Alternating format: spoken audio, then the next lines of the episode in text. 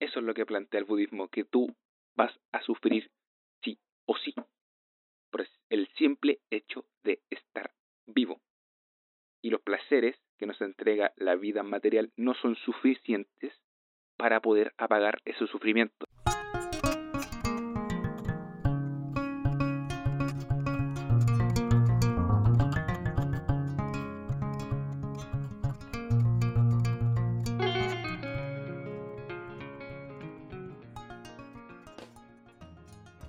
Hace un par de días eh, me puse el día con la lectura.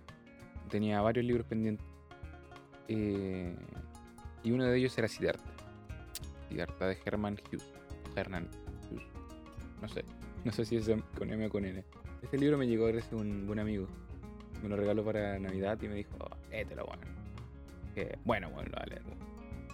Y todos los libros que tenía eh, ahí en la lista de espera los puse más a la lista de espera y me leí Siddhartha primero. Muy bueno. Este libro es protagonizado por el Tito Siddhartha, como bien, como bien se menciona en el, en el título. Siddhartha es una persona, usa una Z, sumergido en el budismo y prácticas meditativas y de ayuno eh, y del budismo en general. Y siempre me ha llamado la, eh, la, atención la filosofía budista y todo lo que envuelve a la filosofía budista. Estas personas que están tratando de buscar la liberación, el nirvana a través de la liberación de los deseos, la meditación y el desapego del mundo, siempre me llamó la atención. Yo lo encuentro fascinante. hasta el día de hoy me llama la atención. No sé, bueno, sufrimiento, deseo, apego, karma, reencarnación y más conceptos. Todos, todos estos conceptos están ligados al budismo. Si te llama la atención quédate, porque hoy, señoras y señores, vamos a hablar acerca del budismo. Sean todos bienvenidos a Dudosa Exis.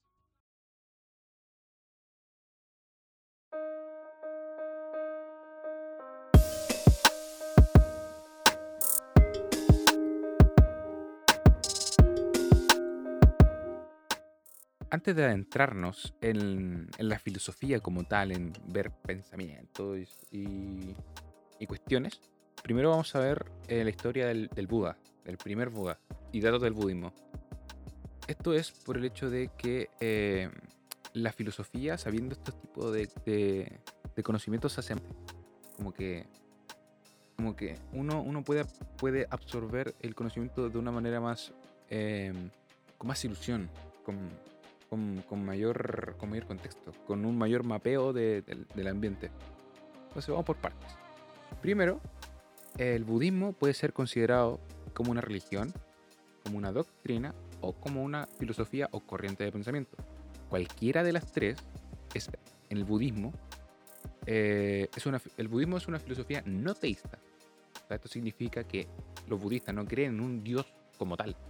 No, no creen en un, no creen en un Cristo, o sea, no, no creen en un, en un, en un Alá, en un Padre Todopoderoso.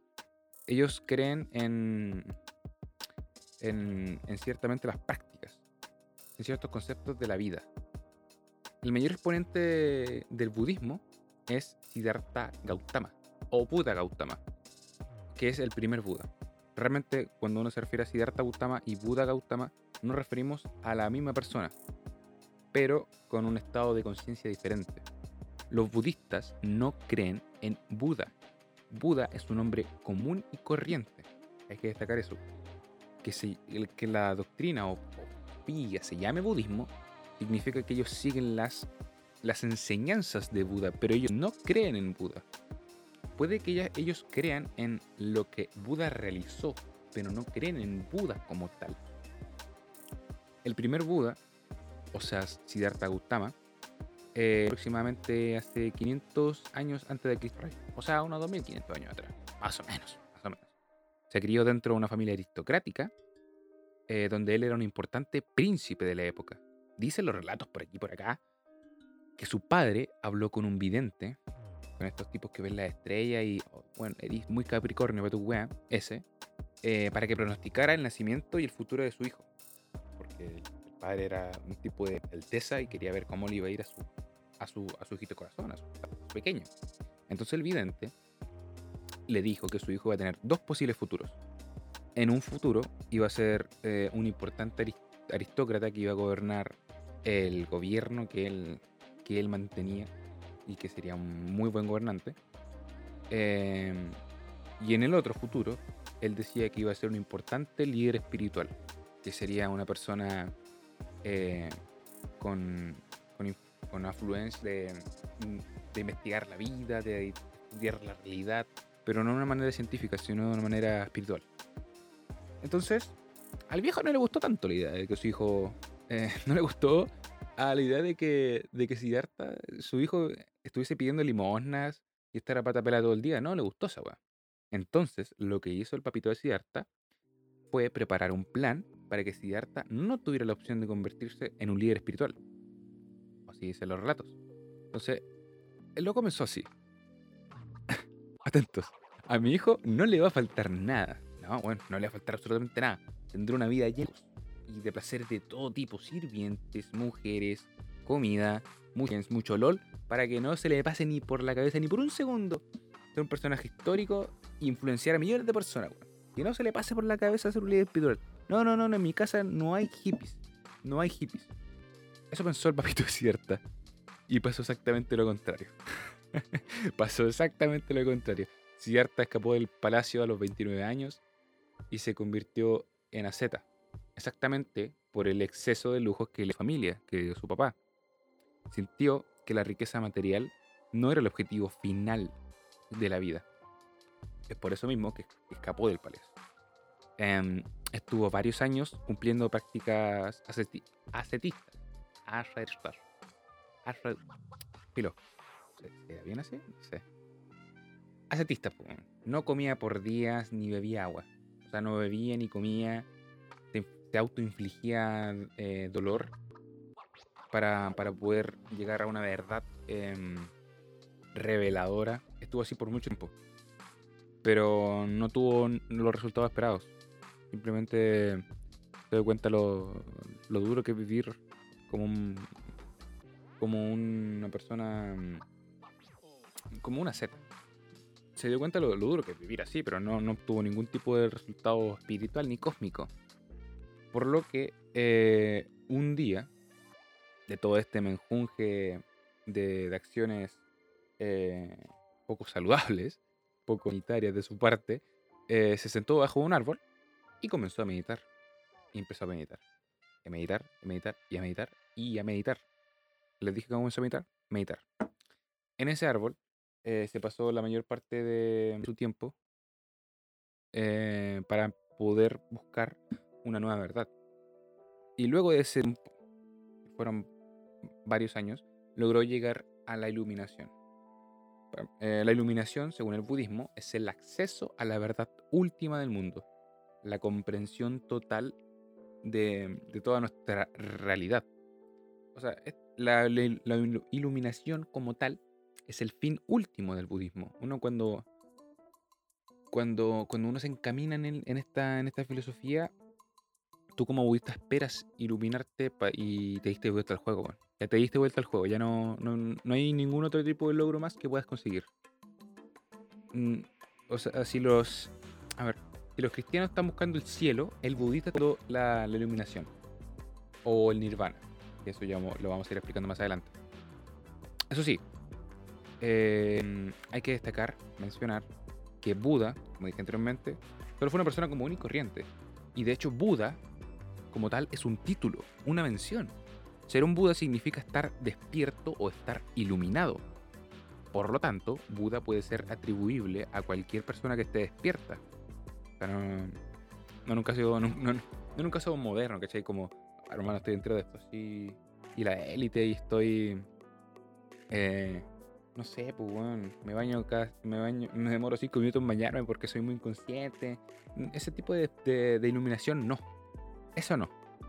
Nos referimos a una iluminación mucho más profunda y mucho más abstracta. Em, ahora que ya sabemos un poquito más de la historia del Buda, de por, acá, vamos a ver eh, uno de los pilares de, del budismo, que son cuatro verdades. Son muy interesantes. De hecho, eh, a mí me gustan mucho porque explican de una manera muy secuencial y muy, y muy precisa la manera en que cómo funcionan las cosas, o por lo menos cómo, cómo lo ve el budismo.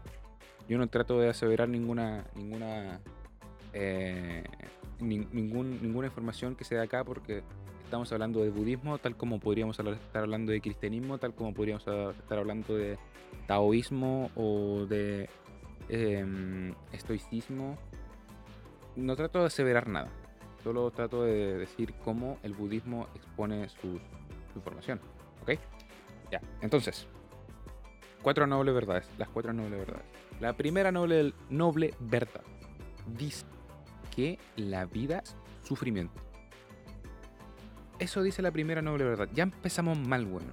Que la vida es sufrimiento. Esto es una premisa. Es una premisa en la que se basan todas las demás. O sea, para poder entender la segunda, tercera y la cuarta, tienes que entender la primera. Que la vida es sufrimiento. Em, y este sufrimiento es un sufrimiento intrínseco que va ligado en la vida como tal.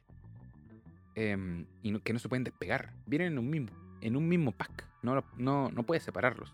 O sea, el nacimiento, la vejez, la enfermedad, todo es sufrimiento. Absolutamente todo. Desde el momento que tú eres, estás vivo, estás sufriendo. Em, bueno, tú me podrías decir, bueno amigo, eh, yo en mi vida he sido feliz y soy feliz o, espero ser feliz. Y eso es completamente válido, pero el budismo lo que expone es que eh, no es que da igual que tú seas feliz o no, sino que simplemente con el hecho de haber puesto tu personaje acá ya estás sufriendo. Por el hecho de que tienes que, tú vas a pasar invariablemente hambre, vas a pasar invariablemente enfermedad, eh, naciste, naciste sufriendo, tu madre te parió sufriendo, vas a morir sufriendo, cuando te pateen sufrirás, cuando, no sé, te despidan vas a sufrir, cuando no te despidan también vas a sufrir, cuando quieras conseguir el último iPhone, vas a decir, ah, quiero, quiero ese último celular, weón. Cuando, y cuando, cuando lo tengas, vas a decir, oh, está, lindo, weón, quiero el otro. Vas a seguir sufriendo, vas a seguir deseando, vas a seguir acaparando, eh, buscando esa, esa, esa ansiada misión que se te que se te, se te, se te concedió y que tú no sabes que, cuál es. Eso es lo que plantea el budismo, que tú vas a sufrir sí o sí por el simple hecho de estar vivo. Y los placeres que nos entrega la vida material no son suficientes para poder apagar ese sufrimiento. No son suficientes. Eh, entonces, si ya, ya podemos comprender esto, la primera noble verdad, hay que pasar a la segunda. Ya es un, es un poco menos pesimista. Ya, vamos a tranquilizarnos igual. Igual como que la primera es como muy, muy desesperante, muy, muy pesimista, no sé. Como que te dan ganas de, decir, bueno, igual podríamos eh, colocar una soga aquí. ya, la segunda noble verdad es, te explica la causa de su sufrimiento. ¿Por qué sufres? O sea, aparte de que la vida está eh, ligada al sufrimiento, también podemos explicar la causa humana de por qué está sufriendo. Y eso es lo que explica la segunda, segunda, que dice que el origen del sufrimiento nace del deseo. Nace del deseo de anhelar cosas. El deseo de obtener cosas materiales, el deseo intrínseco de saciar tu hambre o tu sed. No solo estamos hablando de un deseo que, es em, que es que es, em, que es para obtener algo, algo, algo inútil o algo, o algo banal. No. Por ejemplo, el deseo sexual, eh, el deseo, de conseguir conocimiento, el deseo de em, tal vez conseguir algo material, el deseo de saciar tus propias necesidades, todo, todo ese deseo que está ligado a tu carne trae sufrimiento. No por el simple hecho de que tú te desprendas de las materiales, va, a significar que vas a terminar de sufrir. Porque tú deseas de manera natural. Como bien dijimos, tú deseas de manera, em, claro, natural, hambre, sed, eh, Son cosas que tú deseas.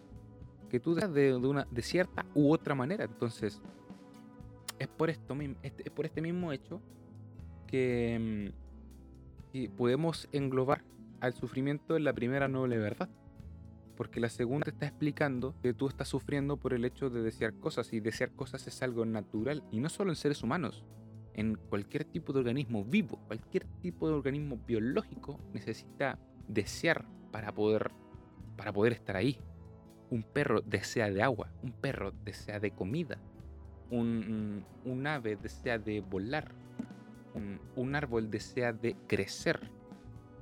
Y ese deseo trae sufrimiento. El, el- sufrimiento no está completamente ligado al, al humano. Porque, eh, porque estas nobles verdades, como bien, como bien están aplicadas de, una, de una manera eh, antropológica, de, una manera, de una visión huma- humanista, también se puede aplicar en, otras, en otro tipo de especies. Tal vez eh, un cactus, o sea, eh, un cactus no va a sentir sufrimiento como tal, creo. Pero, pero, bueno, se entiende, se entiende. Entonces, la causa del sufrimiento es el deseo. Esa es la segunda noble verdad. Entonces, ¿cuál es la tercera noble verdad? Que es el sufrimiento. Que no, la tercera noble verdad es el extinguimiento del sufrimiento. Eh, de una manera muy lógica se puede intuir cómo iría la tercera noble verdad. Si la vida ya está enraigada en sufrimiento y nos están diciendo que ese sufrimiento es a causa del deseo, lo que tenemos que hacer nosotros es liberarnos de ese deseo. Eso es lo que dice nuestra tercera noble verdad. El sufrimiento puede superarse con el desprendimiento del deseo. Em, y de una manera muy sencilla. la verdad es que no es muy sencilla, bueno. Desprenderse del deseo es algo sumamente complicado. Porque es algo natural. Es algo que está, mm, está soldado dentro de nuestro ser. El desear. Como bien ya, como bien ya se explicó. Entonces, el abandono de, de todas las pasiones, de todas las pasiones, em, bueno, no, se, redundar, pero el abandono de todas las pasiones eh, va a generar al tan conocido nirvana. Si tú te puedes desprender de todos los deseos que tú tienes en tu cuerpo, en tu mente, y tal vez podríamos decirlo en tu alma, así me atrevo a decir que en tu alma, eh, tú, llegarías, tú llegarías al nirvana. Eh, y cuando uno llega al nirvana, el samsara que uno está acumulando se detiene y la rueda de reencarnación ya no va a ocurrir para ti. Ya, chao. Pero antes de seguir, antes de proseguir, samsara, rueda de reencarnación, ¿qué es toda esta vaina? Porque eh, en esta tercera novela de verdad eh, se introducen conceptos que son los que dije, samsara, encarnación y el karma lo vamos a ver otro día, otro día, pero igual es algo entretenido. Em, el samsara es la existencia cíclica de una vida dormida. O sea, es la rueda de la vida en la que todos estamos eh, prisioneros, por así decirlo. Puede ser nacer, crecer, pareja, probar todo tipo de cosas, de placeres y morir. Eso, eso es el samsara. Es una, es una rueda. De hecho, el samsara se, se denomina como una rueda y está bien ligada a la, a la rueda de, reencarnación.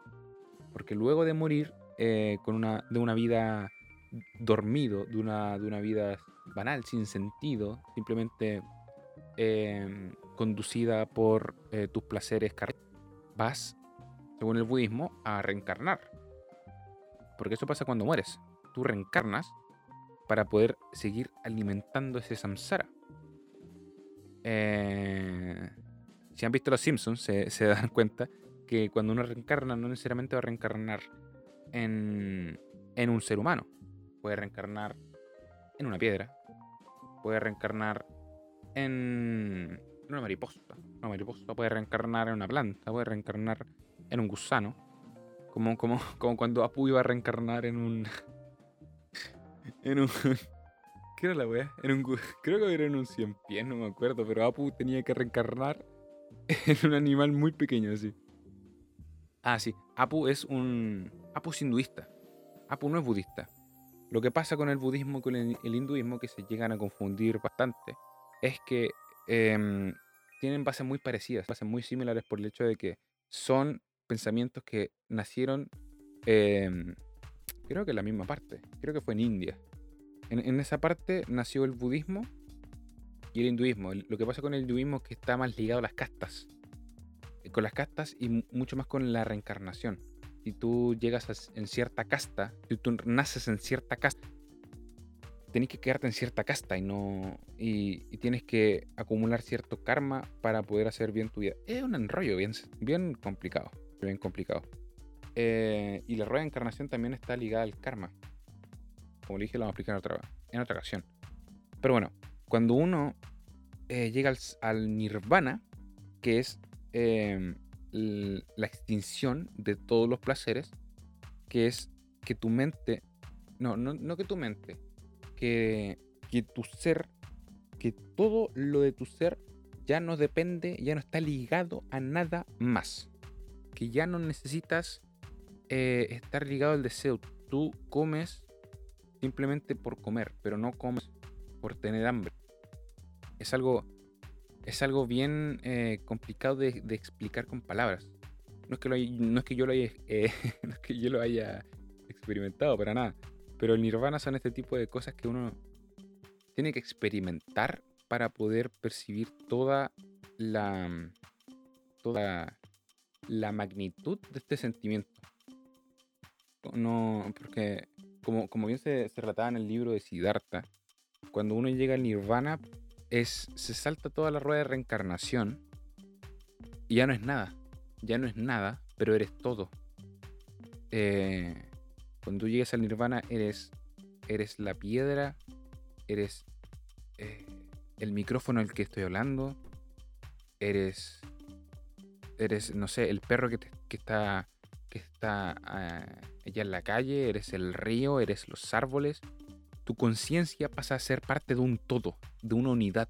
Ya no eres más individuo, ya no eres más em, Juanito Pereira. Ahora Juanito Pereira no existe. Ahora eres parte del el universo como tal, eres parte del cosmos. Es por eso que esta, esta parte es tan bonita, es tan preciosa. Ya no, ya no eres o sea, ya no eres un individuo. Tu, tu esencia se disipa y, ya no vas a reencarnar más porque tú ya eres todo. Ya no, ya no puedes reencarnar. Ya te pasaste el juego. Y, y- y por, es por eso se dice eh, que el Buda, o sea, cuando un budista que llega al nirvana muere, ya no va a reencarnar más. Porque ya, ya, ya no es, ya no eres Siddhartha Gautama. Y tampoco eres Buda Gautama. Simplemente eres. También fue lo que Jesús, a Jesús de Nazaret. Jesús y Buda realmente tienen, em, tienen eh, ideales muy, muy parecidos. Ellos siempre trataban de buscar eh, al ser. Ellos aspiraban a ser, a ser. No, no aspiraban un ideal como persona. Ellos aspiraban a ser un ser un a ser un ente. Eso, ente. Que no está ligado ni a ni al nombre, ni a su propia individu- individu- individualidad, ni a nada. Eso, eso aspiraban eh, Jesús y Buda. Y por eso se dice que, que esto ya no reencarnar. Ya no van a reencarnar. Ni Jesús ni Buda deberían reencarnar. Por lo menos así, así, así se podría decir en, en- en la religión budista. Entonces, la cuarta. Ah, claro, nos queda la cuarta. Eh, pinche moto de mierda, bueno, no sé si se habrá, escuchado. Creo que sí. Mira, pero Filowski. Eh, entonces, la cuarta noble verdad es, es, es más bien como un evangelio. La cuarta noble verdad te dice que existe, un, existe el noble camino óctuple para poder lograr el, el- lograr el extinguimiento del sufrimiento. O sea, esta cuarta noble verdad como que te está mm, te pone un panfleto. Vamos a ser sinceros, como que te pone un panfleto y te dice, mira amigo, eh, aquí te tengo mi libro, comprarlo, acá están todas mis doctrinas, eh, o sea, todo- todas mis recomendaciones para que usted, amigo mío, pueda tener un, un- un buen camino al nirvana.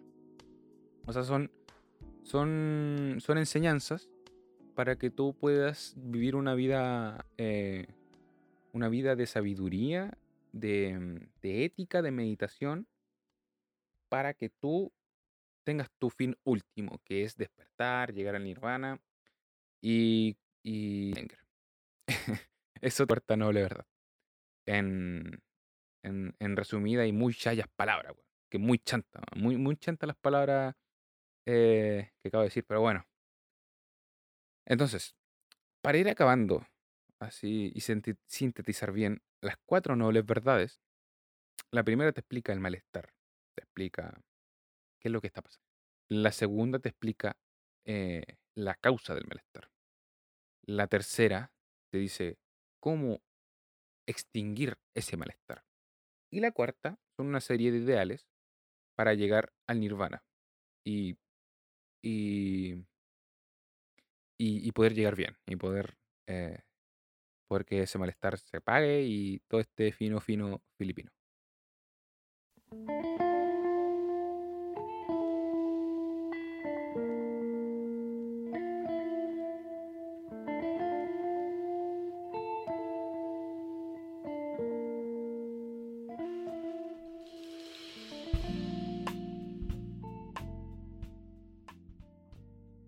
Planeado seguir esta serie de eh, o sea, la serie de un poco acerca de meter budismo, nihilismo, estoicismo, eh, absurdismo y, y todo algo, algo que termine en ismo, por favor, y varias cositas más, weón.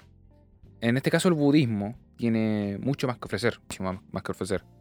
Em, pero vamos a ir tranquilo, despacio, Sergio, tranquilo, tranquilo.